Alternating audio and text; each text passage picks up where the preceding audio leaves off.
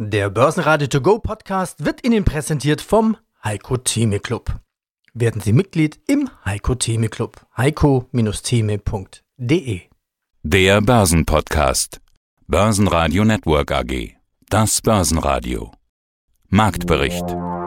Im Studio Sebastian Leben und Andreas Groß. Außerdem hören Sie Degussa-Chefvolkswirt Thorsten Polleit zur Entdollarisierung des Finanzsystems, zu den Jahreszahlen von Encarvis CFO Dr. Christoph Husmann, zu den Jahreszahlen von Mr. Spex CFO Dr. Sebastian Dehnen, zu den Jahreszahlen von 3U der Leiter IR Dr. Joachim Fleing, den Jahreszahlen von FACC CEO Robert Machtlinger und zur Zukunft der ETF der Leiter Index Solutions der Credit Suisse Asset Management Dr. Valerio Schmitz-Esser. Sie hören Ausschnitte aus Börsenradio-Interviews. Die ausführliche Version der Interviews finden Sie auf börsenradio.de oder in der Börsenradio-App. Nun wurde die Erholungsrallye doch gestoppt. Aber die Gründe dafür sind ja auch vielfältig. Die Annäherung zwischen der Ukraine und Russland, die am Dienstag noch für gute Stimmung an den Börsen gesorgt hat, wird am Mittwoch schon hinterfragt. Hinzu kommt die Sorge, dass der Gashahn aus Russland zugedreht wird. Energie- und Wirtschaftsminister Robert Habeck hat schon mal die Frühwarnstufe des Notfallplans Gas ausgerufen. Da half es auch nicht mehr, dass Russland mit dem Plan zurückgerudert hat, sich nur noch in Rubel bezahlen zu lassen. Und dann haben wir da noch die Inflation. 7,3 Prozent in Deutschland, höchster Stand seit 40 Jahren. Die Wachstumsprognose der Wirtschaftsweisen wurde mächtig eingedampft. 1,8 Prozent Wachstum erwarten die nur noch für 2022. Noch im November wurden 4,8 Prozent Wachstum in Aussicht gestellt. Ein wiederanziehender Ölpreis macht den miese Laune-Cocktail perfekt. Der DAX verlor minus 1,5% auf 14.606 Punkte. Der ATX in Wien gab minus 0,9% ab auf 3.353 Punkte und der ATX Total Return auf 6.819 Punkte. Auch an der Wall Street gingen die Kurse nach unbewegtem Handelstart ins Minus. Mein Name ist Thorsten Polleit, ich bin der Chefvolkswirt der Degussa. Und Herausgeber des Degussa Marktreports. Herr Polleit, heute mit dem Titel der US-Dollar, die finanzielle Kriegsführung und das Gold. Es geht gleich im ersten Absatz um die Entdollarisierung des Weltfinanzsystems. Was meinen Sie damit? Die Entdollarisierung äh, des Weltfinanzsystems meint, dass viele Volkswirtschaften sich nach und nach vom Dollar zurückziehen werden, beziehungsweise versuchen werden, ihre Abhängigkeit von der US-Währung zu reduzieren. Und das ist eine These, die in den letzten Jahren immer wieder vorgebracht wurde. Und ich darf gestehen, ich habe diese These zunächst gar nicht als so akut angesehen. Ich habe mich der Thematik auch gar nicht so intensiv beschäftigt, aber die Geschehnisse in den letzten Wochen und Monaten, insbesondere natürlich mit Blick auf den Krieg in der Ukraine, das hat mich dann doch bewogen, als ich die Reaktionen beispielsweise aus China oder auch aus Indien verfolgt habe, dieses Thema aufzugreifen und in Perspektive zu rücken, dass eben diese Entdollarisierung tatsächlich ein Szenario ist, was sich jetzt nicht unmittelbar auf den nächsten Tag hinweg einstellen wird, aber ich erkenne doch jetzt mittlerweile Trendentwicklungen, die in diese Richtung zeigen. Aber wie soll denn das gehen? Sind ja 90 Prozent aller Transaktionen weltweit, da ist der Dollar beteiligt, den kann man doch nicht so einfach abschaffen oder umschiffen. Nein, das ist sicherlich richtig und es ist auch wichtig, dass Sie diese Zahlen nennen. Es ist in der Tat so, äh, man muss von einer Dollar-Dominanz sprechen. Der Dollar ist weltweit nach wie vor Stand heute die bedeutendste Währung. Also mal eine Zahl an dieser Stelle. Die offiziellen Währungsreserven aller Zentralbanken in US-Dollar gerechnet betragen etwa 12.000 Milliarden Dollar. Das war das dritte Quartal 2021, auf das ich mich hier beziehe. Und davon waren allein mehr als sieben Billionen Dollar tatsächlich in der amerikanischen Währung investiert. Also das zeigt natürlich, wie stark der US-Dollar verbreitet ist als Reservewährung heute. Und richtigerweise sagen Sie auch mit Ihrem Hinweis, dass der Dollar nach wie vor auch im Devisenmarkt die dominierende Währung ist. Also alle, nahezu alle Transaktionen sind in der einen oder anderen Weise an den Dollar angebunden. Und dieser Wechsel, der geht natürlich, den wir angesprochen haben, nicht über Nacht. Aber man sieht jetzt schon seit etwa seit 2013, seit 2015, dass doch auch die kleineren Währungen, also wie zum Beispiel der japanische Yen, das britische Pfund, äh, der Kann-Dollar, auch das Schweizer Franken in den Währungsreserven der Zentralbanken an Bedeutung gewonnen haben und auch in der Tendenz äh, eine höhere Rolle spielen in den Devisenmarkttransaktionen. Aber nochmal, nach wie vor ist der Dollar unangefochten. Aber was ich anspreche, ist eben die Perspektive. Und da denke ich, kann man schon sehen,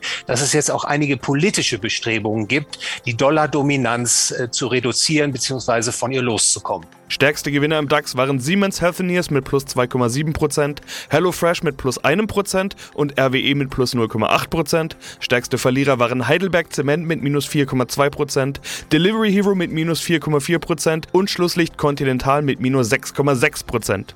In den USA rückten Micron und Lululemon nach Q1-Zahlen in den Fokus. Beide haben die Jahresprognose angehoben. Mein Name ist Christoph Fußmann. Ich bin seit acht Jahren Finanzvorstand der Encarvis AG in Hamburg. Dividende heben Sie an von 28 Cent auf 30 Cent.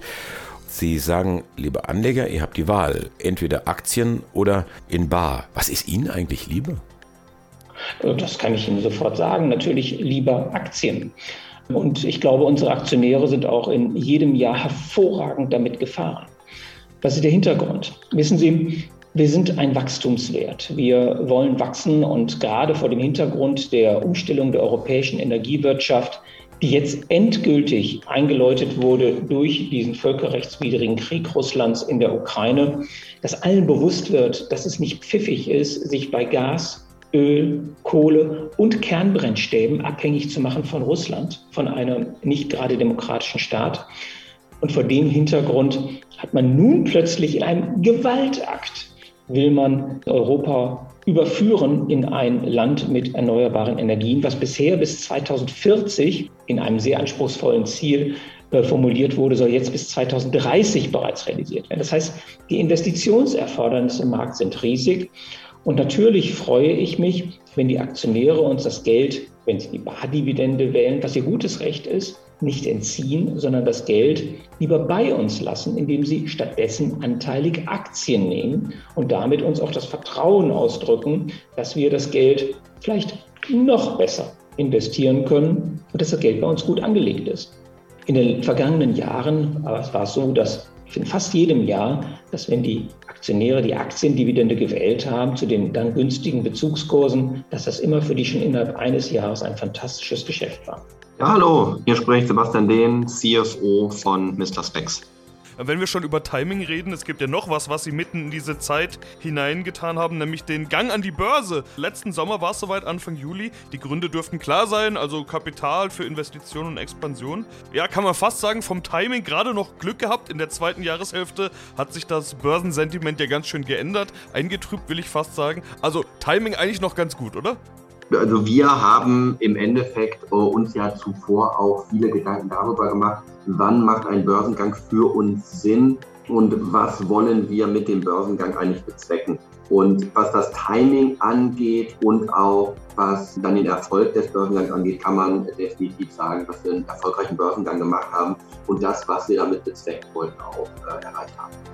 Ja, in ihrem Kurs sieht man, dass sich das Börsensentiment eingetrübt hat. Also das ist sozusagen gleich ein Proof zu meiner Aussage gerade eben. So ein Börsengang bedeutet natürlich auch eine andere Art von Wahrnehmung, Transparenz, Berichterstattung und so weiter. Wie zum Beispiel jetzt im Börsenradio, aber noch viel mehr dürften ja, Fragen von der Anlegerseite kommen. Sie mussten zwischenzeitlich die Prognose senken. Die Aktie hat sich mehr als halbiert. 66% Minus ungefähr über den Daumen gepeilt sind. Was sagen Sie denn den Investoren jetzt gerade?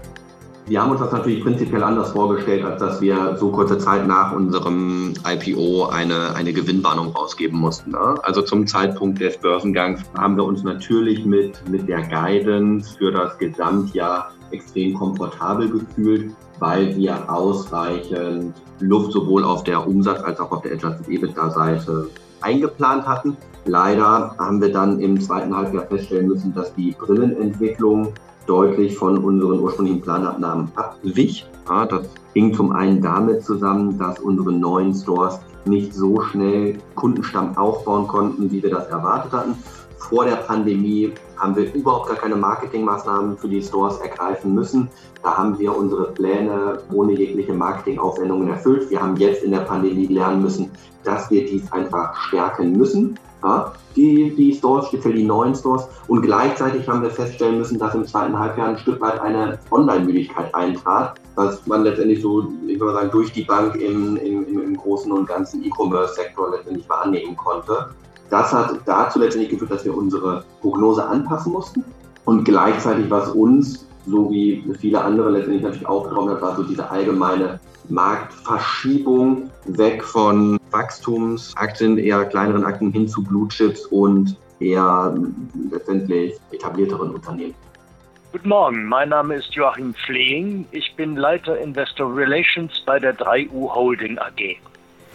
Herr Flehing, das Geschäftsjahr 2021, das war ein Jahr mit Licht und Schatten. Das sagt nicht ich, das sagt Michael Schmidt, Sprecher des Vorstands der 3U Holding AG. Was war denn das Licht?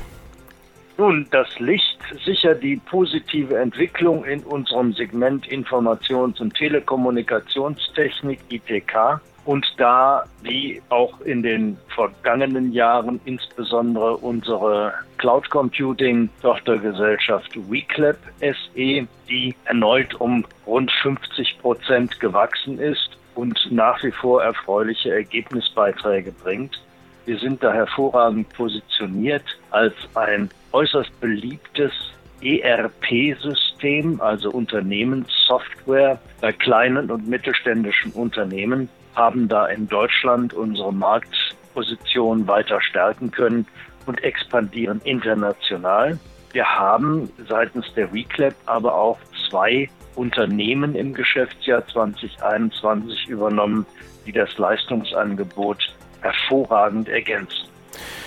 Ja, Licht und Schatten hat Michael Schmidt gesagt, Schatten ist sicherlich der auf, ich sag mal vorsichtig, eisgelegte Börsengang der WeClap. Ertan Özil gibt ja den begnadeten Programmierer, den charismatischen EPR-Guru, will mit einfachen Lösungen die Welt erobern, SAP, Oracle, Salesforce Kunden abjagen. Der schnelle Börsengang, der war ja schon erhofft 2021, jetzt dann spätestens 2022. Der schnelle wird es jetzt dann aber doch nicht. Was ist denn passiert?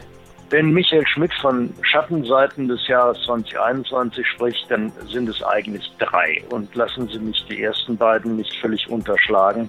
Wir haben unser Segment erneuerbare Energien und hatten 2021 ein außerordentlich schwaches Windjahr. Das betrifft natürlich nicht nur uns, sondern die gesamte Branche, sodass wir im Segment erneuerbare Energien einen Rückgang um 30 Prozent hinnehmen mussten.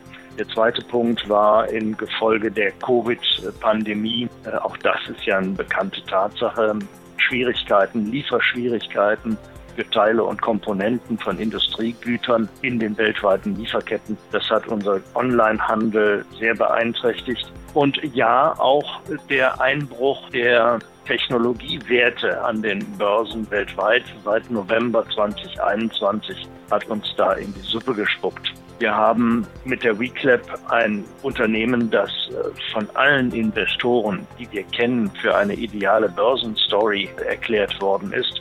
Und dem wollten wir selbstverständlich durch einen IPO versuchen, Rechnung zu tragen, wissen aber selbst, was für eine werthaltige Perle in unserem Portfolio die WeClap ist und wollten die jetzt also, da bitte ich um Verständnis und unsere Aktionäre bestätigen uns eigentlich darum, die wollten wir nun nicht zu Schleuderpreisen an den Markt bringen und äh, haben von daher gesagt, wir müssen, was das angeht, eine Phase wieder abwarten, die bei den Investoren eine bessere Neigung wieder sieht, in kleinere, aber schnell wachsende Tech-Unternehmen zu investieren. Das ist im Augenblick noch nicht der Fall. Wir haben die Option Börsengang aber noch keineswegs völlig abgeschrieben. Sehr geehrte Damen und Herren, mein Name ist Robert Machtlinger. Ich bin der CEO der FACC AG, ein Luftfahrtunternehmen in Österreich.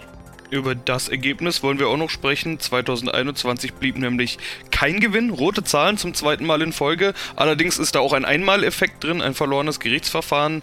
Rund 30 Millionen Euro kostet sie das. Das haben wir in den letzten Interviews schon besprochen. Im letzten Interview hieß es auch klar, dass das in den Zahlen drin sein wird und dass sie das eigentlich hinter sich lassen wollen. Deshalb will ich da auch gar nicht mehr allzu viel drüber sprechen. Aber es ist wie es ist und Verlust ist eben Verlust. Wie beurteilen Sie jetzt dieses Ergebnis? Also operativ sind wir sehr zufrieden. Wir haben die, äh, die Umsatzprognosen getroffen, was auch zeigt, dass wir den Markt sich einschätzen. Cashflow war für uns wichtig. Wir haben uns Ziele gesetzt, da waren wir sogar besser unterwegs mit 70,5 Millionen Free Cashflow, die erwirtschaftet worden ist schon erwähnt, äh, operativer Turnaround war unser Ziel ähm, und der ist auch gelungen äh, mit den Maßnahmen, die wir uns gesetzt haben. 4,3 Millionen aus dem laufenden Geschäft. Und ja, Sie haben recht. Die bittere Pille war das äh, Schiedsgerichtsverfahren, das wir verloren haben. Wir haben das abgeschrieben, ist verarbeitet als Einmaleffekt. Der letzte Rest der Vergangenheit somit hinter uns gebracht und wir schauen nach vorne. Ja, dann schauen wir doch immer nach vorne. 2022, da prognostizieren Sie ein Umsatzwachstum von 10%. Was ist beim Gewinn möglich? Also ohne den Sondereffekt wären Sie ja auch 2021 schon positiv gewesen. Wie schon erwähnt, Umsatzwachstum ähm, äh, um die 10% erwartet. Von dem gehen wir auch aus, dass das erreichbar ist. Mit den Volumenseffekten gehen wir von einer deutlichen Erhöhung des EBIT aus. Also das wird im zweistelligen Millionenbereich sein. Wenn man jetzt die 4,3 Millionen aus dem äh, 2021 hernimmt, dann rechnen wir mit einer circa Verdreifachung, das heißt Mitnehmen von Volumenseffekten. Wichtig für uns natürlich das Hochfahren der Werke, Hochfahren der Raten, so wie von unseren Kunden derzeit beauftragt und äh, ganz wichtig auch die erste Phase unseres 150 Millionen Investitionspaketes für die nächsten fünf Jahre ist bereits in Umsetzung. 30 Millionen ähm, Investitionen sind geplant im Jahr 2022 für neue Technologien, aber auch neue Projekte und das Wachstum der FATT. Ja, mein Name ist Valerio Schmitz-Esser und ich leite den Bereich Index Solutions bei der Credit Suisse Asset Management. Gestern haben Sie schon Ihren Vortrag gehalten und darüber wollen wir uns jetzt unterhalten. Der Vortrag trägt den Titel Aktien-ETFs der Zukunft größer, grüner, gratis. Ich will mich mal an diesen Begriffen erstmal so ein kleines bisschen abarbeiten. Vielleicht erstmal Zukunft. Sind Aktien-ETFs denn die Zukunft? Ja, Aktien-ETFs haben sicherlich noch eine große Zukunft vor sich. Sie sind ja in den letzten Jahren bereits äh, sehr stark gewachsen. Wenn wir den ganzen ETF-Bereich einmal anschauen, dann sind die Vermögenswerte, die in ETFs weltweit investiert sind, in den letzten zehn Jahren von rund 1,5 Billionen US-Dollar auf über 10 Billionen US-Dollar gestiegen. Also wir reden da über einen Faktor 7 und das Wachstum ist ungebrochen. Ja, da sind wir dann vermutlich beim Stichwort größer, nämlich an, äh, oder was genau meinen Sie mit größer? Es gibt ja ETFs, die sehr große Volumen schon an der Management haben. Es gibt aber auch nach wie vor kleine. Ja, das gibt da sehr große Unterschiede. Das Gesamtvolumen in den ETFs, was investiert ist, eben diese mehr als 10 Billionen US-Dollar, die verteilen sich auf fast 10.000 Produkte. Und entsprechend groß sind die Unterschiede bei den Größen der einzelnen Produkte. Wir haben das mal für Europa erhoben und in Europa ist mittlerweile die durchschnittliche Größe eines ETFs etwas mehr als 500 äh, Millionen US-Dollar. Es geht hier auf dieser Veranstaltung nicht nur um ETFs, sondern es geht eher um ETP, den nochmal Oberbegriff, würde ich mal sagen. Was kann das denn heutzutage alles umfassen? ETPs umfassen einmal die ETFs, das sind die Exchange Traded Funds, also da geht es um Fondsstrukturen, aber ETPs können auch Exchange Traded Notes oder Exchange Traded Commodities enthalten. Das heißt, da reden wir nicht über Fondsstrukturen, sondern das sind im Prinzip Anleihen, die Emittenten begeben haben, also nicht in einer Fondsstruktur zum nächsten Stichwort, nämlich grüner. Damit ist höchstwahrscheinlich dieser ganze Bereich ESG gemeint, wobei es ja gestern auf dieser Konferenz einige Diskussionen gab, auf der auch bemängelt wurde, dass, wenn wir über ESG sprechen, wir meistens über dieses I sprechen und das SG noch gar nicht so sehr die Rolle spielt. Wie ist denn Ihr ESG-Ansatz, beziehungsweise äh, welche Rolle spielt ESG? So rum frage ich vielleicht eher. Ja, für die Hörer vielleicht als Hintergrund noch, ESG steht also für Environment, Umwelt, Social, Soziales und äh, Governance, also gute Unternehmensführung. Bei unseren Indexprodukten setzen wir auf alle drei Buchstaben. Ein Referenzindex, den wir für viele unserer Produkte verwenden, ist der ESG Leaders Index von MSCI und der umfasst eben alle drei Aspekte, Umweltaspekte, soziale Aspekte und auch die Aspekte der guten Unternehmensführung. Börsenradio Network AG Marktbericht Der Börsenradio To Go Podcast wurde Ihnen präsentiert vom Heiko Theme Club. Werden Sie Mitglied im Heiko Theme Club. heiko-theme.de